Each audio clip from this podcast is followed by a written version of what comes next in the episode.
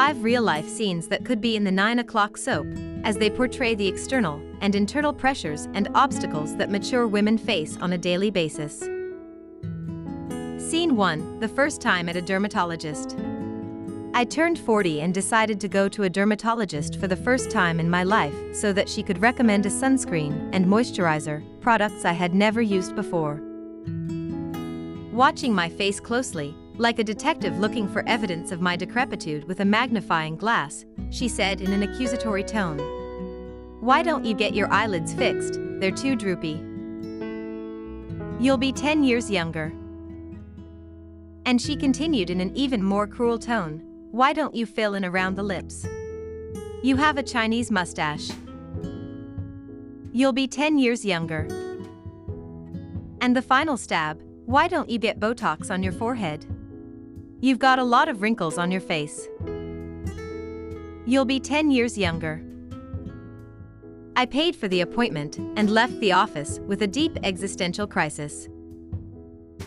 Instead of being 10 years younger, I gained half a century of worrying about aging marks that were once invisible to me. First old phobia lesson, the disgust for the aging female body is fueled by experts and the youth and beauty industry. Scene 2 A simple trip to the cinema. I always liked going to the movies alone, sitting in the front row and fully immersing myself in the film. When I was 45 years old, I heard the comment of two women, accompanied by their respective spouses. Look at Mirian Goldenberg. She has 10 books published, but she doesn't have a husband or boyfriend to come to the movies with her. Poor thing, I'm sorry of her so alone. Second lesson in old phobia women don't accept the choices of other women who don't have to display a man as a trophy, what I called marital capital. Scene 3 The Childhood Friend's Advice. I turned 50 and a childhood friend advised me why don't you have plastic surgery and get Botox? Do you really want to be so old and ugly? Have you retired from life? The curious thing is that, not being able to recognize the girl she once was, I found it more beautiful to be a finished old woman than a plasticized and paralyzed turkey. Looking at her face so mutilated and deformed made me sure that I want to remain myself at every stage of my life. Third class of old phobia. Many women amputate their truest self because they panic about getting old. Scene 4 The Feminist Activist's Accusations. I turned 55 and went to a book launch with my new boyfriend.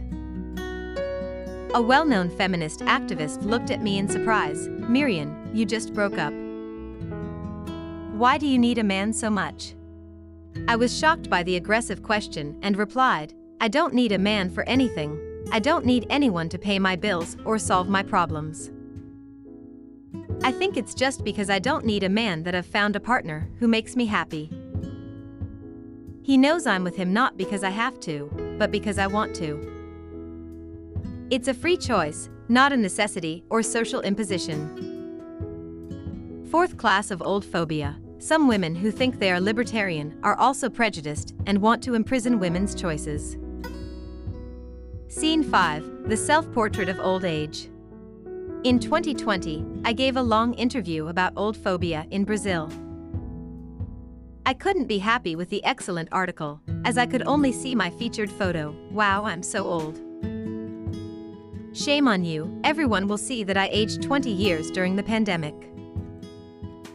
Since March 2015, I joke that I'm 93 years old because I started to have only nonagenarian friends. I didn't see the beauty of my own old age.